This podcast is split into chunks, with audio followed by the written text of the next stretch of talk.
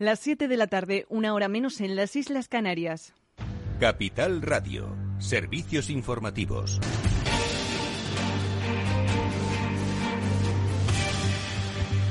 Muy buenas tardes. A estas horas hay convocado una manifestación frente a la sede nacional del Partido Popular en la calle Génoma de Madrid para mostrar apoyo a Isabel Díaz Ayuso tras la crisis interna que se bate hoy en su partido después de que se haya revelado un supuesto caso de espionaje a la presidenta de la Comunidad de Madrid y de su entorno familiar, en concreto al hermano de Ayuso. Ante el escándalo, la presidenta de la comunidad se ha mostrado indignada con su partido y acusa de manera directa a Pablo Casado de actuar de una manera cruel contra su persona. Nunca pude imaginar que la dirección nacional de mi partido iba a actuar de un modo tan cruel y tan injusto contra mí. No puede haber nada más grave que acusar a alguien de la propia casa con responsabilidades de gobierno de corrupción. Las declaraciones que durante toda la mañana están publicando en los medios de comunicación y que provienen del entorno de Pablo Casado y que él no desmiente son lo peor que se puede esperar de los políticos.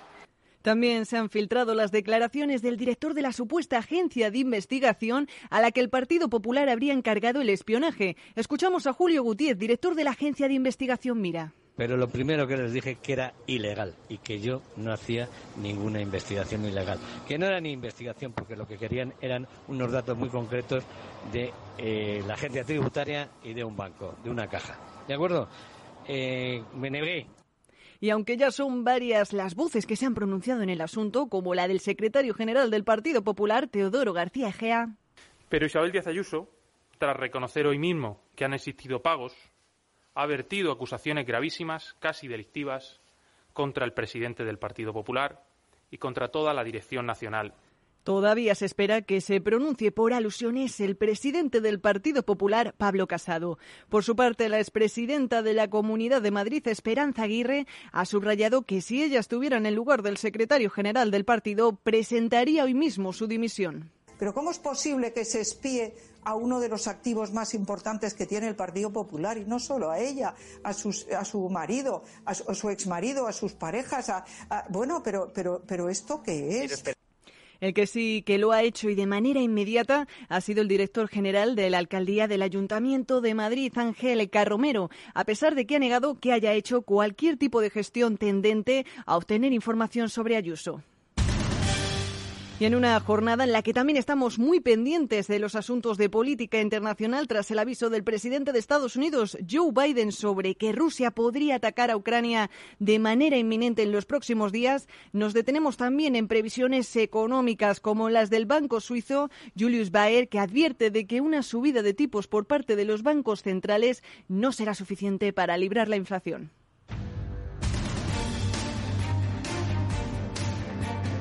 Claves del mercado.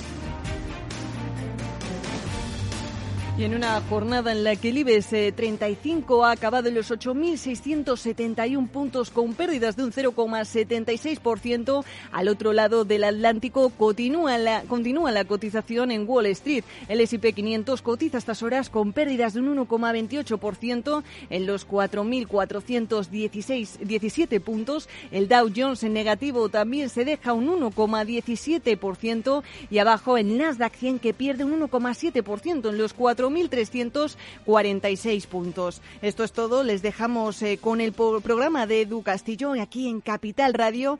Y mientras tanto, pueden seguir atentos a la última hora económica en capitalradio.es.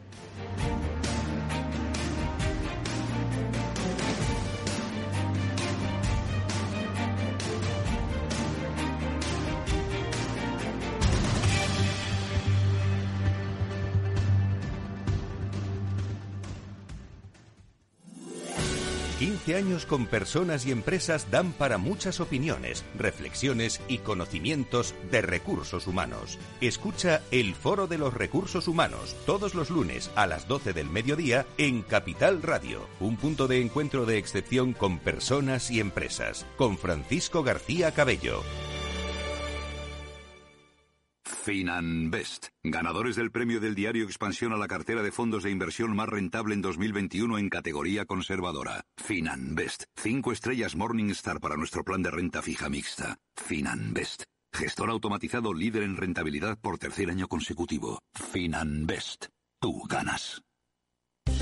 ¿Interesado en bolsa? ¿No quieres pagar comisiones? XTB es tu broker. Compra acciones y ETFs en cualquier mercado con 0 euros de comisión hasta 100.000 euros. Abre tu cuenta 100% online en solo 15 minutos. xtb.es.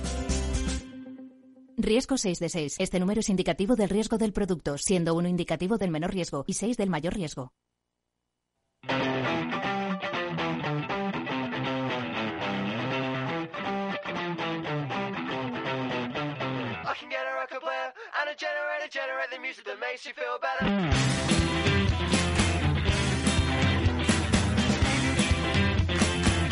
Después del trabajo, After Work, con Eduardo Castillo, Capital Radio. ¿Qué tal amigos? Buenas tardes, bienvenidos un día más al After Work que ya comienza en Capital Radio. Hoy, como siempre, dispuestos a conocer cómo cambia el mundo, cómo cambian las empresas, cómo cambia la sociedad y cómo hace que nuevas empresas, empresas de reciente creación, pues hayan encontrado un hueco y una oportunidad importante de negocio. Lo digo porque enseguida vamos a saludar a los eh, responsables de Yescapa. En alguna ocasión hemos hablado con ellos, es una plataforma de alquiler de mm, eh, caravanas, autocaravanas, furgonetas camper, es decir, todo aquello que puede vivir y que tiene cuatro ruedas debajo, podemos vivir, digo, vivir sobre todo en vacaciones, bueno, en vacaciones y más allá.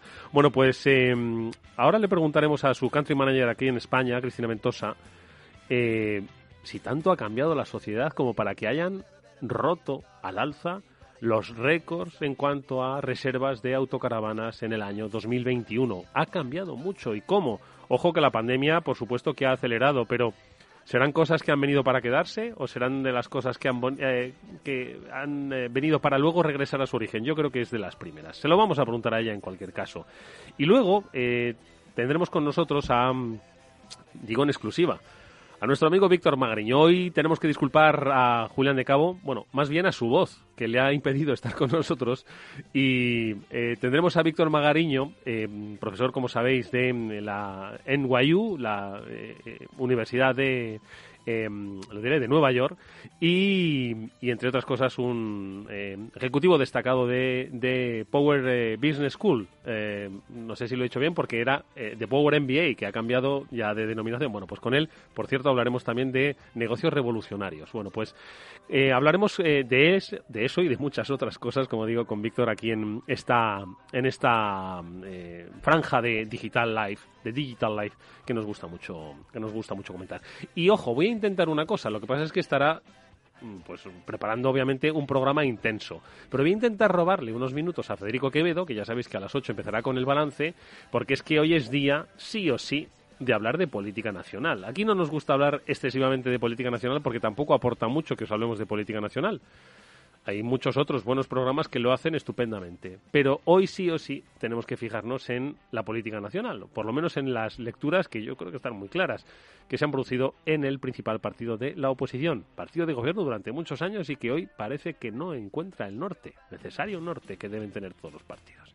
Bueno, pues se lo pediremos, a ver si nos eh, deja cinco minutos. Está Néstor Betancor gestionando técnicamente el programa. Vamos a saludar ya a nuestra primera invitada.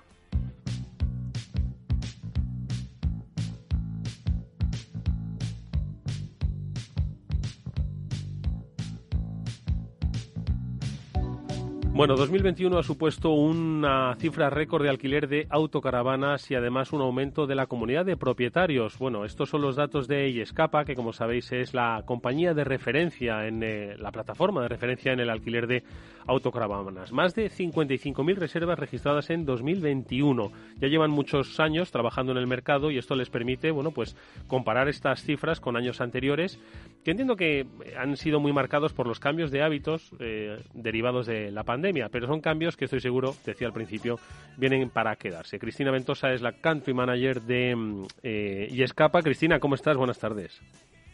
Hola, buenas tardes, Edu, ¿qué tal? Pues eh, eh, encantados de que tengáis estos números, la verdad, ¿no? Vaya, vaya 2021, ¿no? Mira que, que obviamente yo decía que la pandemia es la que ha marcado nuevas formas de socializar, de vivir, de disfrutar, algunas, eh, bueno, pues retornarán un poco como, como esa, esa, goma elástica que vuelve a su origen y otras se quedarán para siempre entre nosotros. Entiendo que tú eres partidaria también de que esto ha venido para quedarse, ¿no? Sí, bueno, ya hemos tenido la oportunidad de, hablarlo, ¿no? Juntos en otros programas que, nos has invitado. Em, ya hablábamos de ello antes de la pandemia, ¿no? Que era una forma de viajar que venía eh, con bastante fuerza y que iba a ser tendencia y empezó haciéndolo pues tímidamente. Em, tras eh, la pandemia, eh, hubo un boom, por supuesto, sobre todo por gente que eh, probaba este, este, tipo de viaje, ¿no? de viajar con una autocaravana, con, con furgoneta camper por primera vez. Y bueno, pues ahora lo que vemos es gente que vuelve a repetir y simplemente es una tendencia que ya era bastante latente, pero esto eh, ha hecho que se acelere aún más. ¿no?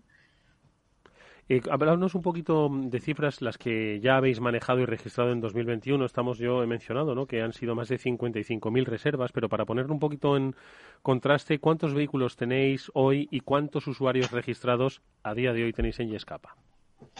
Bueno, Yescapa no solo está presente en España, como sabes, está presente en otros países de Europa y a título global, o sea, a, a nivel global eh, de la, de la, plataforma ya disponemos de aproximadamente 12.000, más de 12.000 eh, vehículos en, en, los diferentes países en los que tenemos eh, colaboración tanto con profesionales, profesionales del sector como propietarios particulares.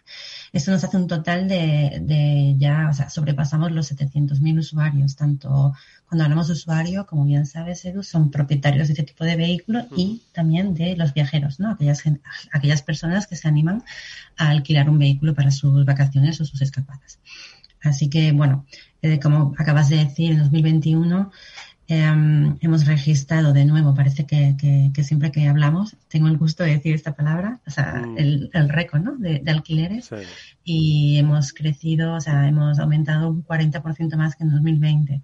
Que bueno, 2020 sabemos que fue bastante particular porque prácticamente tuvimos un parón enorme y el primer trimestre no, no contó por así decirlo, y abril y mayo tampoco, se arrancó todo en verano, pero aún así registramos un pequeño récord para, con, respecto a 2019. ¿no? Pues este año, 2021, una vez más, eh, volvemos a hacer récord y, y rozamos las 55.000 eh, reservas de las que muchas de ellas se han producido en nuestro país. Hay que decir que otros países con pues con una mayor tradición, por decirlo así, eh, de caravanas, ¿no? Como podría ser Francia, quizás, o como Alemania o Italia, que también forman parte de la plataforma, ¿no? De la red de, de Yescapa. Pues hay que decir que España es el segundo país que está aportando estas cifras, si no me equivoco, cerca de 18.000 reservas, lo que supone un crecimiento de un 35% en nuestro país.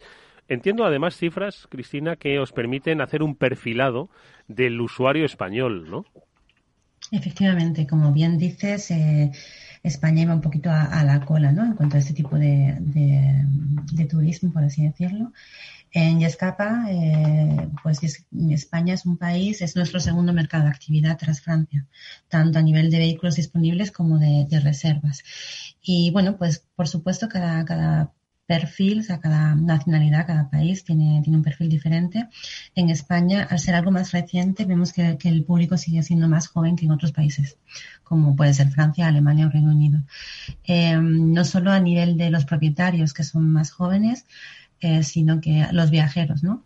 Vemos que son familias o parejas jóvenes con un niño o parejas simplemente que viajan em, entre dos personas o un grupo de amigos y la edad media sí que se sitúa bastante más baja que el resto de los países. Por ejemplo, eh, si hablamos de todos, ¿no? De propietarios y viajeros, eh, la edad media sería entre los 37 años que es bastante más joven que en Francia o Alemania, donde la edad puede estar más allá de los 43. Yo eh, creo que este es un dato importante, ¿no? Porque rompe muchas barreras, ¿no?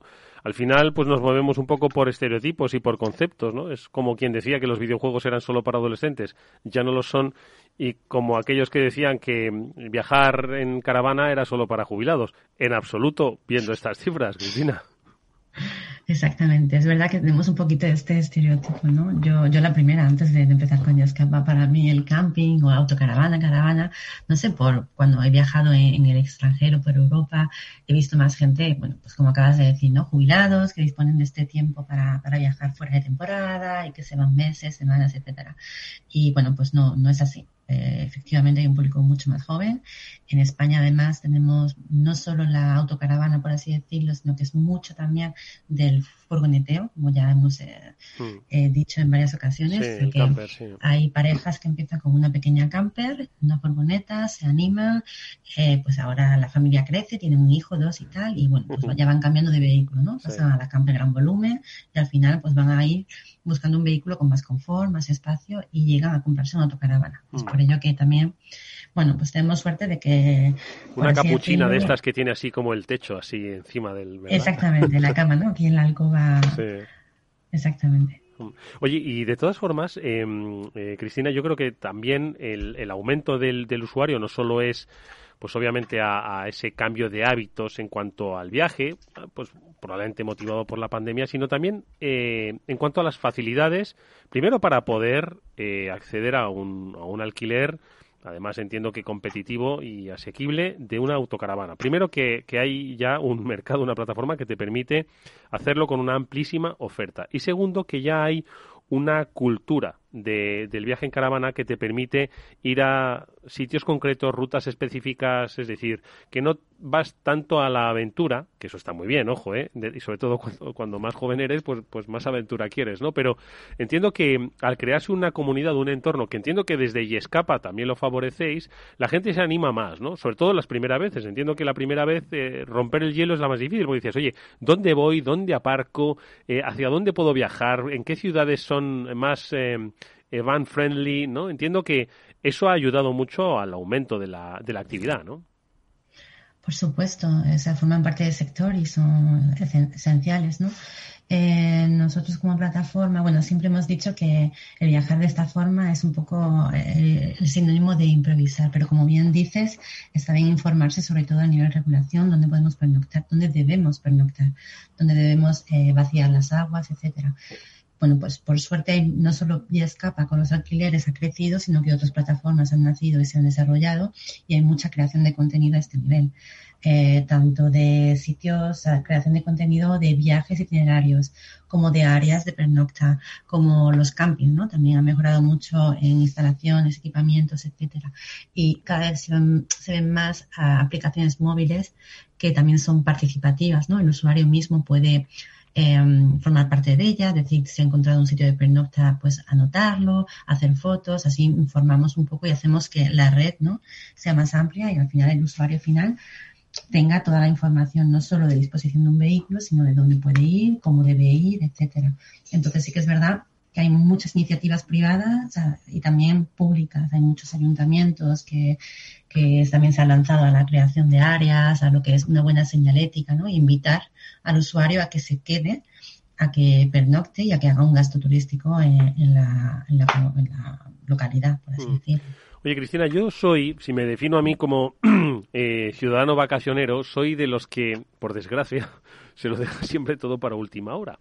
Entonces, eh, te lo digo porque en, en Yescapa eh, ¿qué grado de complejidad hay para organizarse unas vacaciones? No digo tanto última hora, hombre, si las cosas las hacemos, con un poco de tiempo, pues tanto mejor, ¿no? Pero, pero al final, ¿cuál crees que es, eh, digamos, el tiempo necesario previo, ¿no? Para organizarse unas vacaciones y poder disfrutarlo. Entiendo que se facilita todo mucho, ¿no? Esa intermediación a través de la, de la web, de la plataforma, pues es muy sencilla, ¿no? Pero, ¿cuál es tu recomendación, pues, para que alguien se organice un viaje y lo pueda hacer, bueno, pues en las mejores condiciones posibles, en el mejor vehículo, en el que más se adecua a sus necesidades, porque igual tenemos una idea, no antes has hablado, ¿no? Decías, pues oye, una camper, una capuchina, una, mm, no sé cómo, cómo es el, que es más compacta, ¿no? Pero igual necesitamos, o sea, pensamos que estamos pensando en una y nuestra propia situación, pues nos, nos eh, recomienda otra, ¿no? Entonces, un poco cuál es la recomendación de, del usuario que haces que, que se inicia en este mundo. A ver.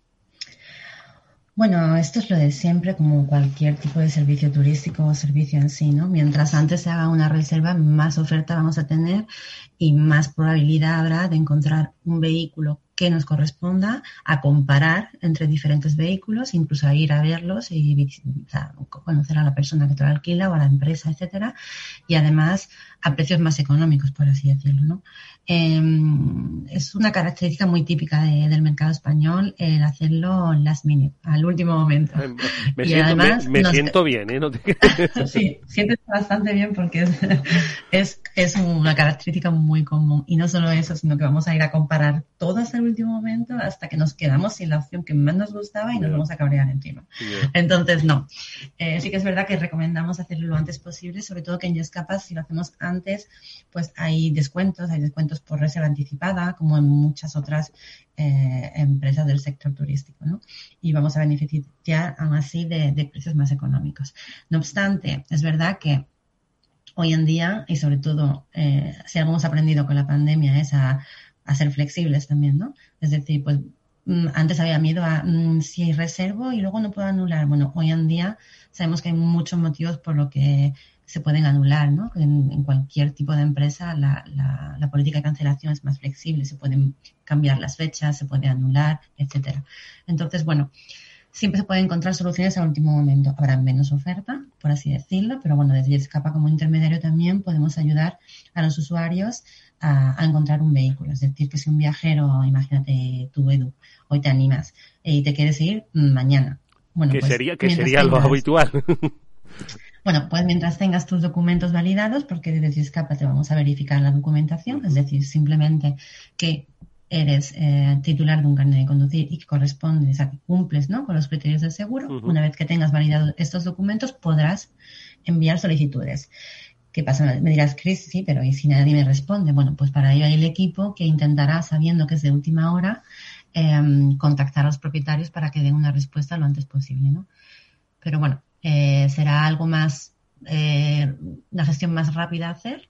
Hmm. Es posible, pero siempre lo mejor es, bueno, pues, al menos las vacaciones o las escapadas de puentes, algo que tengamos ya en mente, hacerlo con, antelación. Sí, un poquito, hombre, un poquito de lógica. Me la voy a apuntar, ¿eh? Me voy a apuntar este, este consejo. Oye, una última cosa ya es el perfil del eh, propietario de una autocaravana que obviamente no la usa, le encantaría usarla siempre que pueda, pero bueno, quiere rentabilizar ¿no? su, su inversión.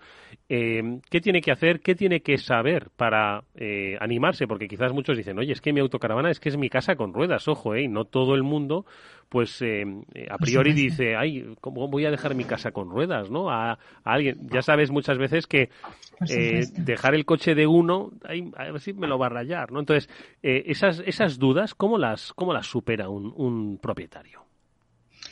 Bueno, eso lo acabas de decir. Hay algunos que, que para ellos es como un gran, como mi tesoro, ¿no? Entonces no lo, va, no lo van a hacer.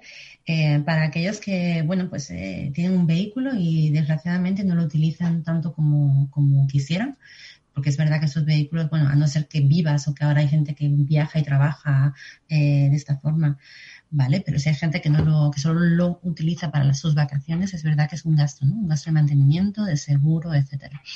Entonces, bueno, eh, para ese tipo de usuarios sí que Yescapa puede ser bastante útil para rentabilizar y mantener, bueno, pues no tener tantos gastos, sino poder cubrirlos eh, mediante el alquiler. Para ello, bueno, el vehículo tiene que estar, tiene que estar al día, es decir, tiene que tener su, su ITV pasada, tiene que tener su seguro porque es una condición para que el vehículo pueda circular. Sin embargo, en Yescapa, bueno, pues es un particular, tiene un equipo eh, que le va a gestionar, que le va a ayudar a crear el anuncio desde A a Z, desde el primer día. Y lo más importante, tiene un seguro de alquiler que, que, sirve para cada reserva que se haga a través de la plataforma. De esta forma, si hay una avería o hubiera un siniestro, que bueno, el riesgo cero no existe, pero eh, están cubiertos y tienen un equipo que van a hacer toda la mediación. ¿vale? Entonces, bueno, esto ha existido como siempre también, se puede alquilar mediante eh, otras plataformas o se lo puedes alquilar a un familiar o a un vecino y tal. Lo importante es tener también un seguro y la tranquilidad de que si hay algo que ocurre, eh, hay un equipo a disposición. Bueno, pues eh, a ver, ¿cuál es la próxima cita que tenemos? Estamos, eh, bueno, puede ser mañana perfectamente. Además, si mantenemos este solecito con un poco de fresquito, yo creo que es también muy agradable. Pero la gran cita próxima es la Semana Santa, vamos a decirlo así. ¿Qué tal? Eh, qué, tal? Entiendo que en España lo vamos a dejar pues para el, para el Jueves Santo. A ver, pues el miércoles supongo que, bueno, un poquito antes, ¿eh? Hace el favor. Pero, a ver, ¿qué tal está pintando para Semana Santa? Pues bastante bien este año. De hecho, la Semana Santa la gente ahora pues ya tiene muchas ganas. Este año está bastante más atrasada que otros años. Eh, es, en, abril. Y, y, bueno, hay muchas ganas de, escapada, ¿no? Como dices. Sí que es verdad que, bueno, la gente ha ido saliendo bastante más también este invierno, eh, porque las condiciones han sido también buenas. Eh, pero bueno, sabemos que la Semana Santa para nosotros en España es el inicio de una temporada, por así decirlo. Ya no tenemos la temporada de simplemente el verano, sino que desde ya Semana Santa pues arranca y hasta, hasta octubre, ¿no? Eh, y bueno, y si hablamos de Canarias, un poquito más. Eh, bueno, nosotros estamos metiendo todo en obra para intentar que la gente se anticipe, lo que te decía antes, eh, comunicando sobre las ventajas de tener más eh, variedad de vehículos para elegir y también disponer de descuentos para, para la Semana Santa e incluso el verano. Así que sí que vemos que, ya hay ganas de salir. Y, bueno, aún es pronto para dar cifras cerradas porque todavía yo creo que se, se seguirán sumando reservas eh, en las semanas a venir.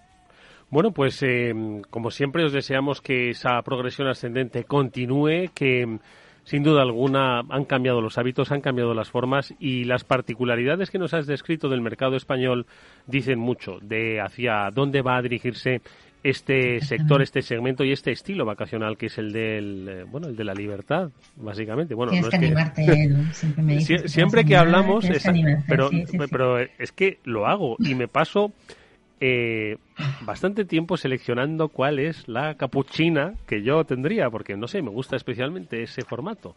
Pero luego entre unas cosas y otras me lo dejo para el final y me pilla el toro. Yo creo que a ver si para la Semana Santa igual hablo en primera persona cuando volvamos a realizar una entrevista. La próxima vez tienes que hacer testimonio de tu experiencia. Exactamente, que sirva como testimonio en primera persona. Cristina Ventosa es country manager de Y Escapa. Gracias, a ti como siempre. Mucha suerte. Hasta muy Feliz tarde. Hasta luego.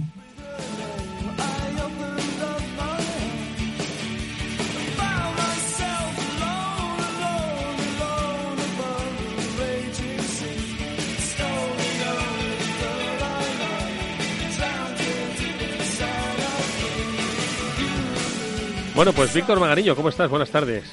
Hola Eduardo, ¿cómo estás? Aquí un mano a mano esta tarde. Bueno, y a toda la audiencia. Y a toda la audiencia. Oye, ¿tú te irías en autocaravana? Yo tengo ganas de ir, tengo ganas de ir. Siempre me lo dice. Cristina, cuando hablamos muchas veces, y me actualiza un poco los datos sobre cómo evoluciona, eh, es que tengo ganas de hacerlo. Y me meto en la página web de Yescapa y me pongo a mirar a ver hacia dónde me iría. Cuatro días, ¿eh? O, cinco o siete, no lo sé. Y tengo mucha gente que me ha hablado ya de lo bien que se lo pasó yendo con amigos que amigos que cogieron varias eh, autocaravanas o uno que mm, pues se ha ido con ella. Vamos, de hecho uno de los amigos y colaboradores de este programa tiene una en propiedad ya. Ya. Pues a mí sí me llama el tema, me llama, eh, me atrae. Tengo también amigos que han tenido experiencias muy positivas, luego te cuentan. Lo que pasa es que en casa tengo a alguien que no le llama y eso pesa. Pero no le eh, llama, ¿pero por qué? Porque, es, más, más, de hotel. Claro, pero claro. Es que yo creo que hay que romper la, la barrera, los prejuicios.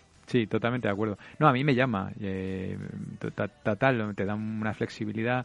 Es un poco, eh, bueno, concepto un poco camping, eh, en fin. O sea, a, mí, a mí me llama total un poco más aventura, un poco más cerca de, no sé, de todo, ¿no? De la naturaleza, de, te, te, te, permite muchas cosas, pero tengo, tengo un, un, claro detractor en casa. Bueno, claro detractor. Bueno, esto es como todo. Eh, los tiempos eh, van evolucionando y van cambiando. Y han cambiado la forma en la que nos vamos de vacaciones y también la forma en la que estudiamos. Ahora vamos a hablar de eso, pero antes sí que quiero hacer una pausa porque os decía al principio que aunque no hablamos de política, solo dejamos a los buenos analistas. Ahora le podréis escuchar en el balance, sí que tenemos la necesidad de que nos cuente qué está pasando.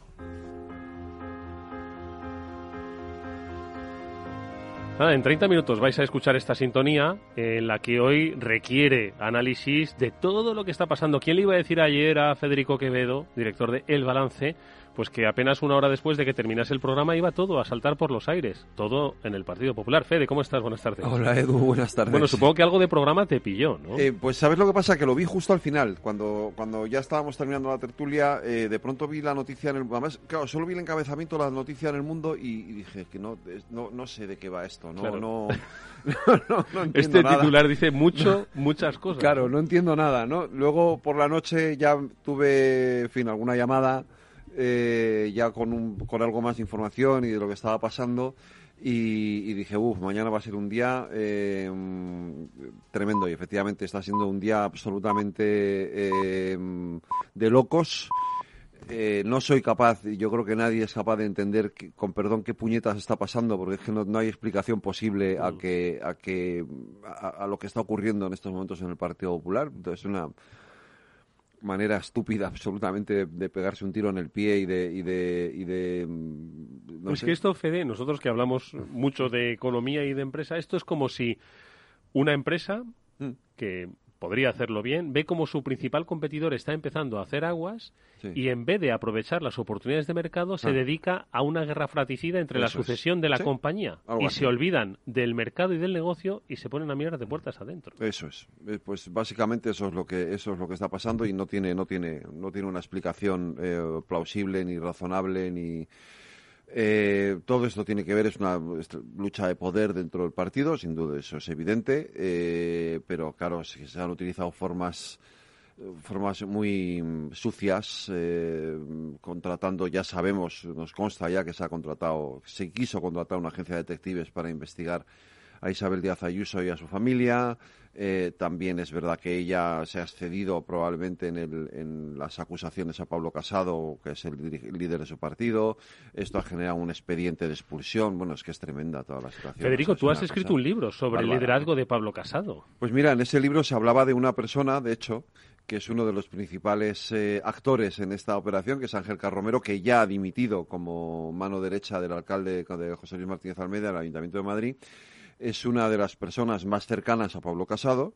Eh, yo hablaba de él, hablo de él en el libro porque, porque es una persona muy importante para entender las, las interioridades, la fontanería del Partido Popular. Eh, es la propia Génova la que se lo pone al alcalde, porque el alcalde no tenía ningún interés en tenerlo allí, es un personaje molesto, de hecho, ¿no? Eh, se lo ponen ahí para controlar la alcaldía y hoy ha dimitido, lo cual es un reconocimiento por su parte de que lo que se ha dicho, lo que se ha contado, que es que había sido él, efectivamente, quien había contactado con la agencia de detectives para investigar a Isabel, a Isabel Díaz Ayuso, pues es cierto. Y Ángel Carromero no hace eso, que esta es la cuestión de fondo, no hace esa operación, no pone en marcha esa operación si no tiene el visto bueno de su amigo Pablo Casado y de Teodoro García Gea. Oye, Fede, volviendo a la analogía de las dos empresas, eh, una que está haciendo aguas y otra que de repente empieza con una pelea interna, los compradores al final, si de repente ven que en una empresa no les están atendiendo, porque además se están matando entre ellos y no entienden la política, ¿qué mm. hacen? ¿Se van a la otra empresa o directamente dejan de comprar? O, o buscan una tercera. Es decir, yo me pregunto ahora qué hubiera pasado si esto en vez de conocerse hoy, lo hubiésemos conocido la semana pasada. Antes del 13 de febrero. Claro, pues eh, probablemente en vez de 31 escaños, ahora estaríamos diciendo que Fernández Mañueco tiene 20 y que el PSOE pues habría barrido en esas elecciones, porque obviamente este tipo de cosas pasan facturas muy, muy, muy importantes en el electorado de los partidos. Eh, estamos a las puertas de unas elecciones en Andalucía y luego vienen las municipales autonómicas el año que viene. O el Partido Popular endereza esto eh, muy rápidamente y no tiene pinta de que lo vaya a conseguir. O, el coste electoral puede ser doloroso. ¿Quién se está frotando las manos? Pues se está frotando las manos Vox, evidentemente, se está frotando las manos el Partido Socialista y quien ahora pueden ver otra vez como vuelve a lo mejor parte del electorado que se le había ido al PP es Ciudadanos. Oye, Fede, y una última cosa, porque entiendo que tienes todavía mucha cocina y ahora nos cuentas qué vas a tratar en el programa. ¿Están las miradas volviéndose otra vez a Galicia? Es él la única persona razonable en ese partido. es el único que tiene dos dedos de frente y que dice cosas sensatas.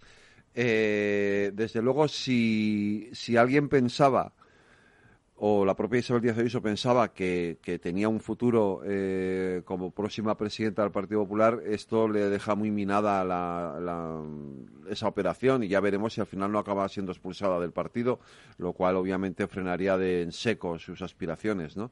Eh, y sí, vuelven las miradas otra vez a Alberto Núñez Fijo y a Galicia. Otra cosa es que luego él quiera, ¿no? Pero al final es el único líder, líder de ese partido, el único varón que tiene una posición cómoda, con su mayoría absoluta, con dos dedos de frente, con sentido común y que dice las cosas que, que, hay que escuchar a un dirigente político. ¿A quién vas a tener esta tarde en el programa? No, tendremos, vamos a tener a un, a un coportavoz de Más Madrid, porque Más Madrid con todo esto pues eh, ha enfocado al Partido Popular y va a llevar todo esto a a, los tribunales, a Pablo Gómez Perpiñá, que es coportavoz con Mónica García en, la Asamblea de Madrid y es senador también.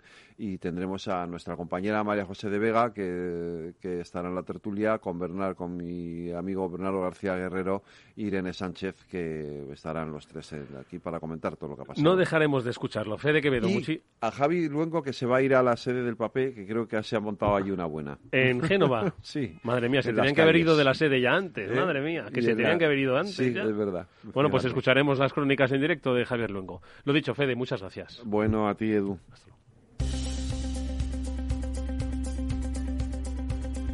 Te sientes atraído por invertir, pero no sabes por dónde empezar. XTB, el broker líder en el mercado europeo con más de 300.000 clientes, pone a tu disposición la mejor oferta del mercado. Cero comisiones en la compra y venta de acciones y ETFs de todo el mundo hasta 100.000 euros mensuales. El proceso es muy sencillo. Entras en xtb.es y en 5 minutos abres una cuenta completamente online. Además, vas a disponer de la mejor formación del sector a tu disposición, análisis de mercado y atención al cliente en castellano y disponible las 24 horas del día. Con XTB inviertes en calidad, oferta, confianza y seguridad. xtb.es. Riesgo 6 de 6, este número es indicativo del riesgo del producto, siendo 1 indicativo del menor riesgo y 6 del mayor riesgo. After Work, con Eduardo Castillo. ¿Qué es ir más allá? Con Arval podrás llegar donde te propongas de la forma más sostenible y darle a tu empresa todas las soluciones de movilidad que necesite, asesorando con las mejores opciones de movilidad para las distintas necesidades de tu flota, con vehículos electrificados, bicicletas, coche compartido. Arval, la transición energética arranca aquí. Más información en arval.es. Eduardo Castillo en Capital Radio. After Work.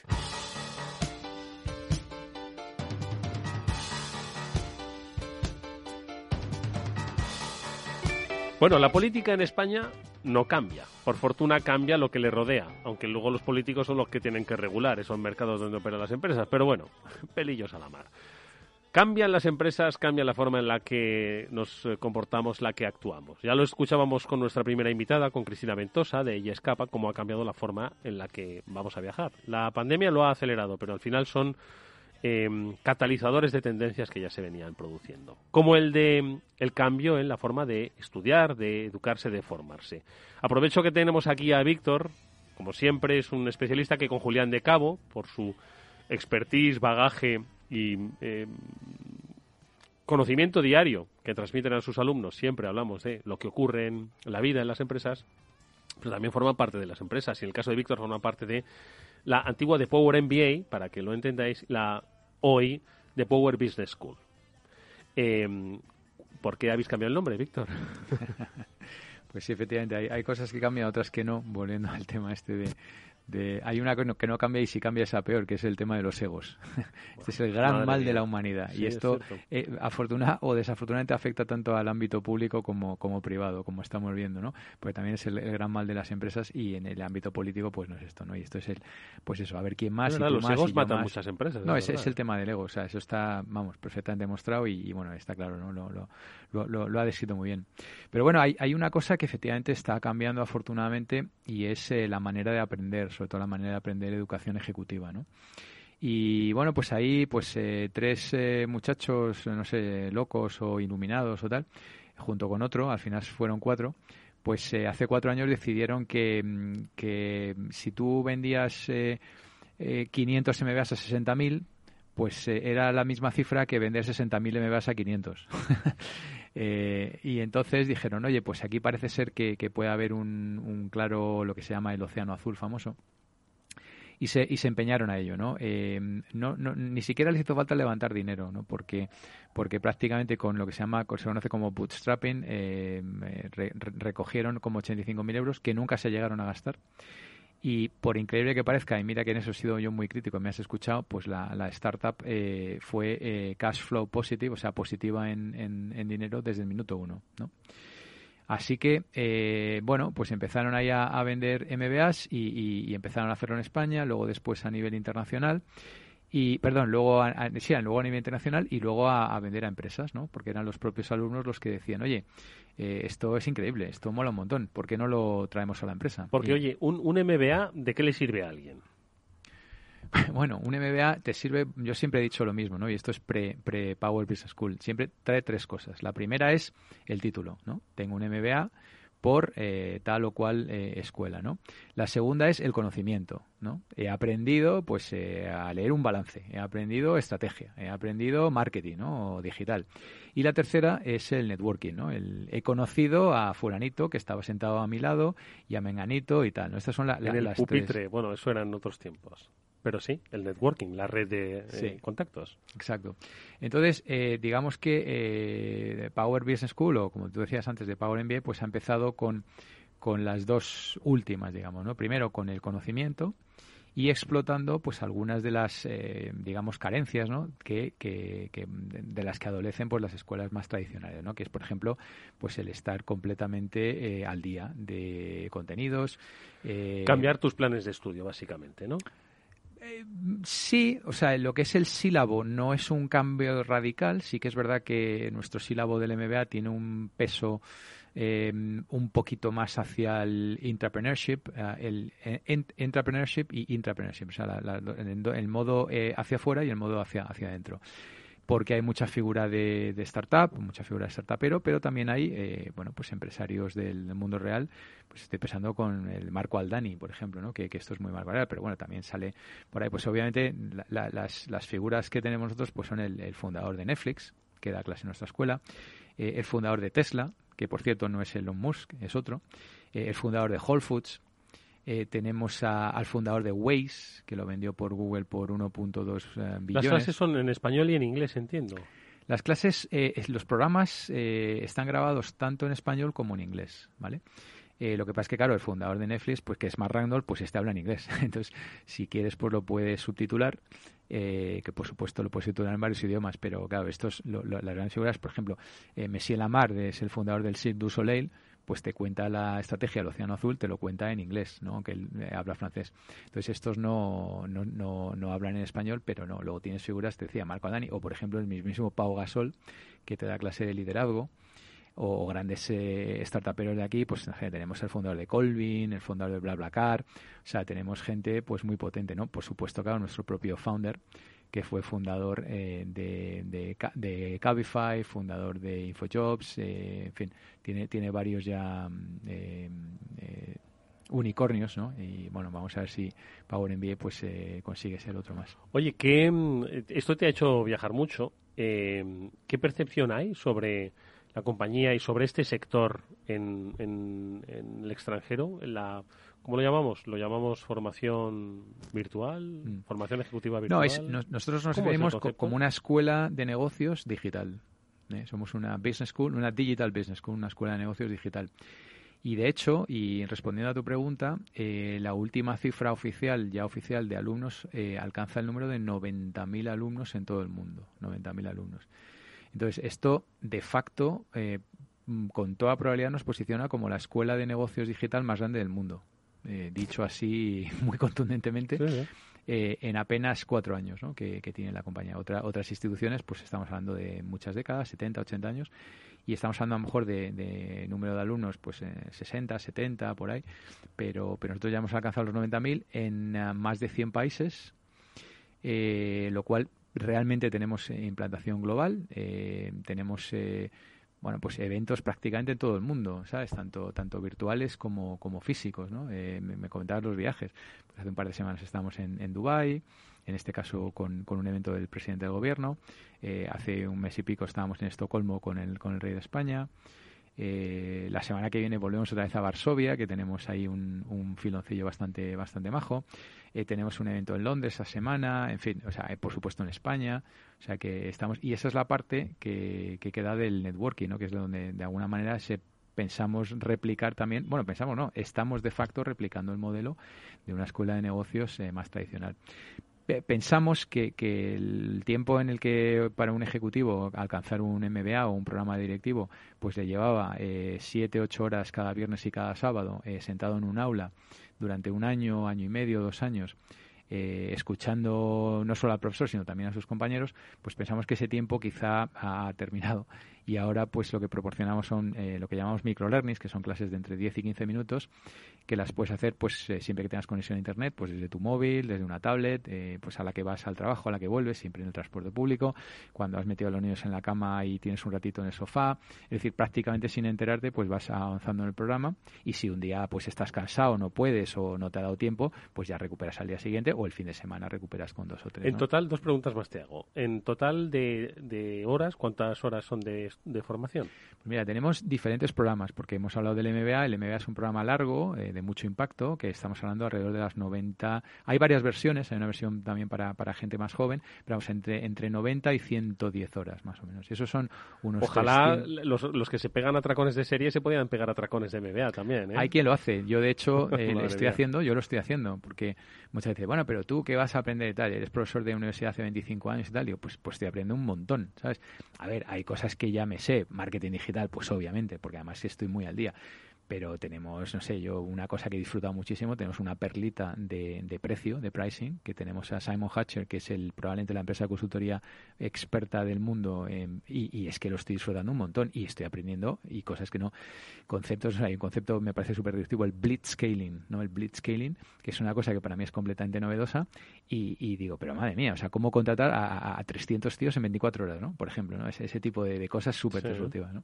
Y lo estoy, lo estoy disfrutando un montón. O sea, que puedes irte a las 90 horas y o luego un poquito más, más claro hay, vas un poco o sea te adaptas un poco no yo yo claro al principio tienes mucha carga de trabajo y va despacio pero en, en, en navidades por ejemplo me pegué un apretón y ya me queda el 10%. O sea, ya estoy a puntito de terminar. Me queda el módulo de finanzas, básicamente. ¿no? ¿Exámenes y trabajos y cosas así? Sí, tenemos. tenemos eh, no le llamamos exámenes, le llamamos test, ¿no? Pero eh, los programas tienen una secuencia lógica, no puedes saltar de un módulo a otro y cada módulo tiene una serie de unidades y detrás de cada unidad suele haber una, un test y además hay que aprobar, hay que aprobar con el 85%.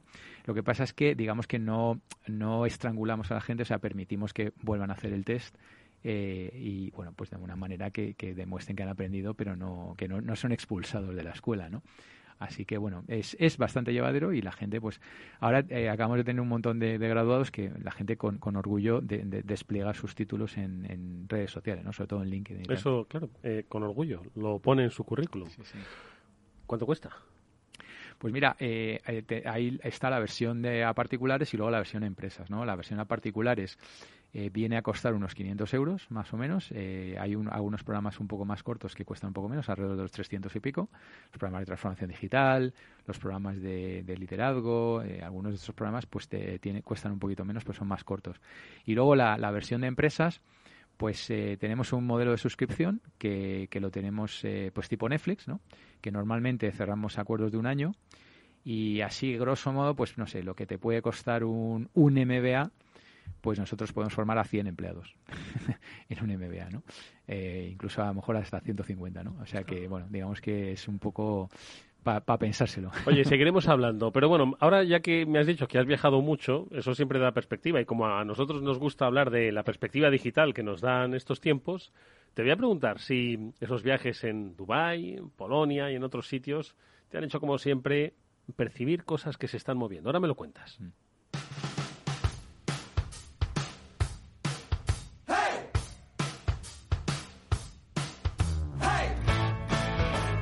Bueno, la, la, última vez que hablamos, de hecho, es que estabas en Dubái. Estábamos Julián y yo aquí, en este pequeño país, y tú estabas en ese también pequeño pero gran, gran país por renta. ¿eh? Que, a ver, de tus viajes, ¿qué te has traído? ¿Qué te ha llamado la atención? Pues mira, eh, eh, afortunadamente ya no hace falta viajar. Aparte para... de que el aceite de oliva se echa de menos y de que España no es un mal país pese a sus políticos, ¿qué más te has traído? No, te, te, comentaba que afortunadamente ya no hace falta viajar para, para percibir estos cambios que, que comentas, ¿no? Porque Eh, yo todos los días, pues no sé, puedo tener el, día que más a lo mejor siete, ocho reuniones y el día que menos dos o tres, ¿no?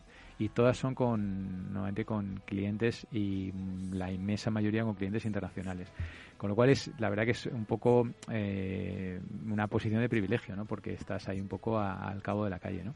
Hoy, sin ir más lejos, mi primera reunión empezaba a las 8 de la mañana con lo cual tenía que tenías que estar perfectamente en estado de revista a las 7.45. Sí, sí, perfectamente en revista, pero bueno, afortunadamente eh, la, primera la tomas de casa y luego ya está. Tenía una reunión con alguien en la India, ¿no? Con un, con un gran banco eh, en la India, eh, que no es indio, pero que es de aquella parte y que es un banco global. Entonces, bueno, pues te da mucha perspectiva. La, la, segunda reunión ha sido a las 9 y era con una de las top four consulting companies en un país europeo, en Polonia. Eh, y así, ayer pues con otra de las top four en, en UK, ¿no? en, en, Reino Unido. Eh, y bueno, y luego tienes pues aquí con los grandes bancos también de aquí, locales, eh, con las grandes telcos.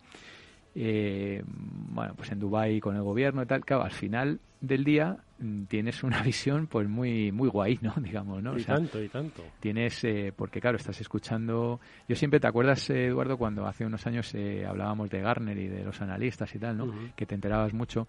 Pues esto yo diría que es mm, casi, casi mejor, ¿no? Porque son muchos verticales a lo largo de todo el mundo. Y sí, viajar obviamente ayuda, ¿no? Porque ponerte delante de la gente y ver los usos y costumbres y, cómo ha cambiado Dubái, que te contaba, pues en 10 años no, se parece en, nada, ¿no? Al Dubái que, que yo conocí en el año 2010, creo que fue la última vez que había estado. Pero, pero al final esta, esta visión, o sea, el estar con gente que está en otro país y te están contando cada uno, ¿no? Pues vas, vas captando los hot topics, ¿no? Los hot topics y, bueno, te vas dando cuenta, eh, afortunadamente luego lo traemos aquí a la radio, muchas cosas y tal, ¿no?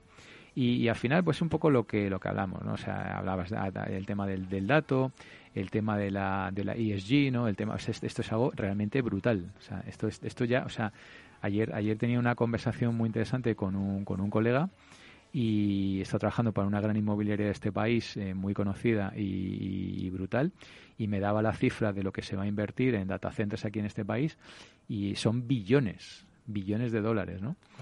Y, me daba, obviamente, unos nombres y tal que os los podéis imaginar, ¿no? Los sospechosos habituales que tienen data centers en, todo el mundo, que hemos hablado 100 veces aquí, ¿no? Pero que ahora ya no es tal el data center solo, ¿no? Ahora, por supuesto, que tienen que venir eh, con energía alternativa, eh, solar, eh, sobre todo fundamentalmente solar, pero es que luego, claro, eh, eso no vale, porque de repente un día no hace sol. Y claro, el data center no se puede parar. Acuérdate de, la fiabilidad y de la redundancia y de la mm. resistencia a fallos, ¿no? El fault tolerance este. Entonces dice que tienen cuatro capas de resistencia a fallos. Entonces tienen eh, la esta solar, luego tienen otra, luego tienen otra, luego tienen otra. Bueno, pues a medida que una puede fallar, se tiene que conectar lo que al final es un generador de toda la vida, ¿no? Para, oye, si esto falla, y claro, eso gasta, eh, básicamente. Entonces, eh, si eso falla, pues tienes que conectar el generador que gasta gasoil o lo que sea, ¿no? Y entonces las grandes compañías tecnológicas en el contrato va por cada minuto de generador que usas, te, te pasan un cargo. Porque eso es eh, gasto energético eso es que contamina. Exactamente. Y entonces te dice, bueno, dice, no te lo puedo imaginar. O sea, me, estaba contando y decía, madre mía, ¿no?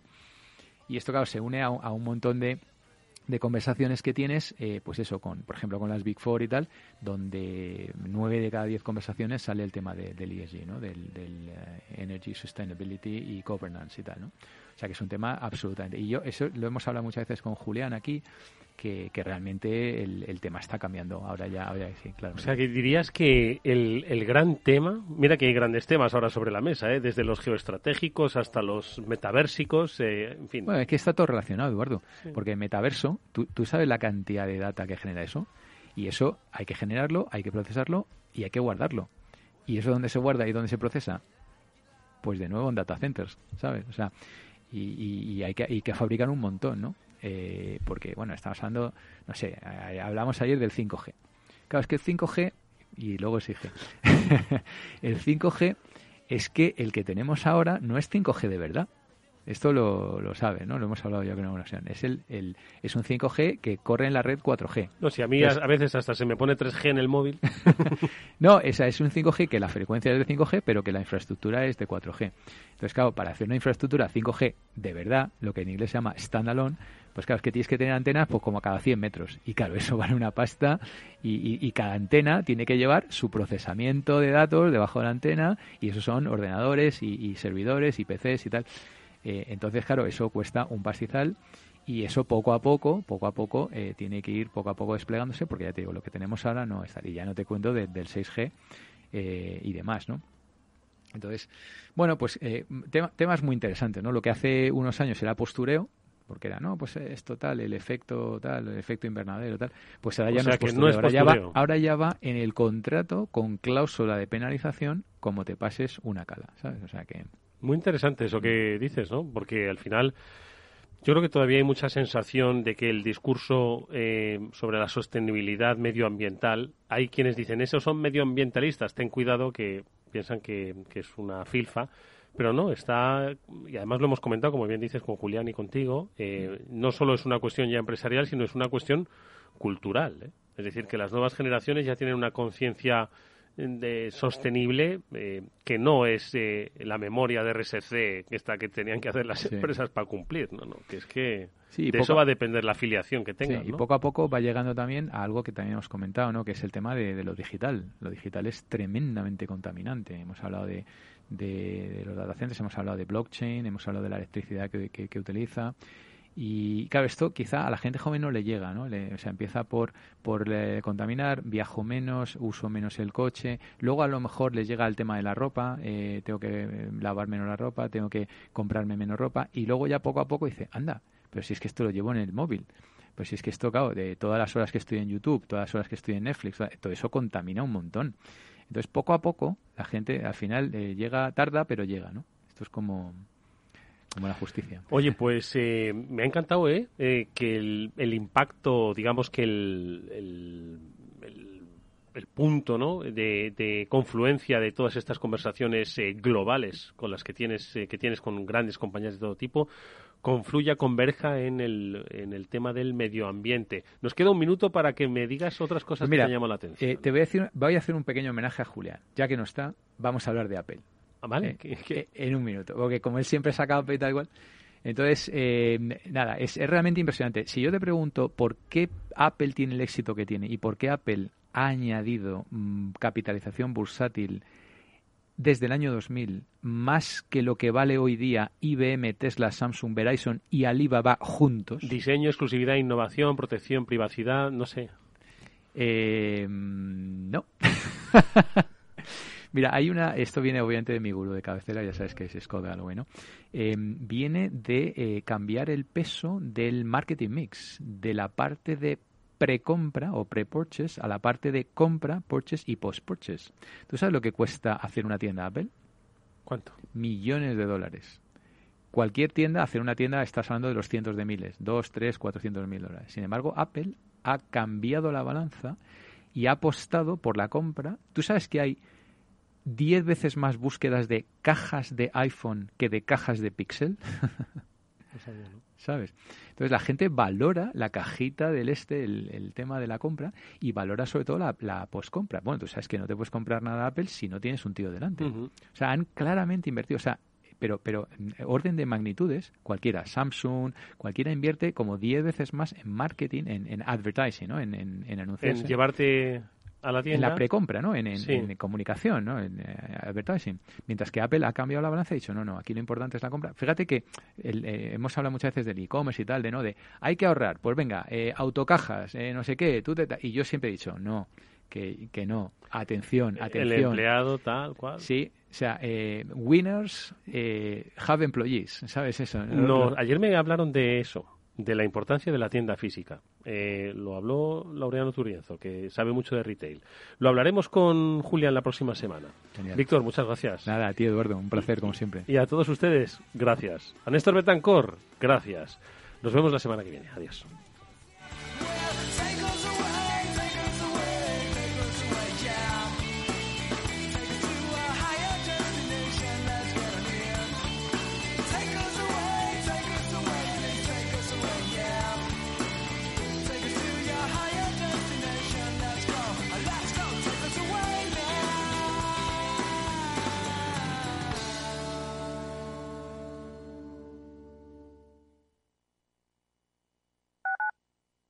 Capital Radio Madrid 105.7. ¿Te imaginas un programa de radio donde el talento es protagonista? Lo tienes en Capital Radio. Humanos en la Oficina, el programa más humano y divertido creado por el galardonado speaker internacional Miguel Ángel Pérez Laguna, todos los viernes a la una de la tarde.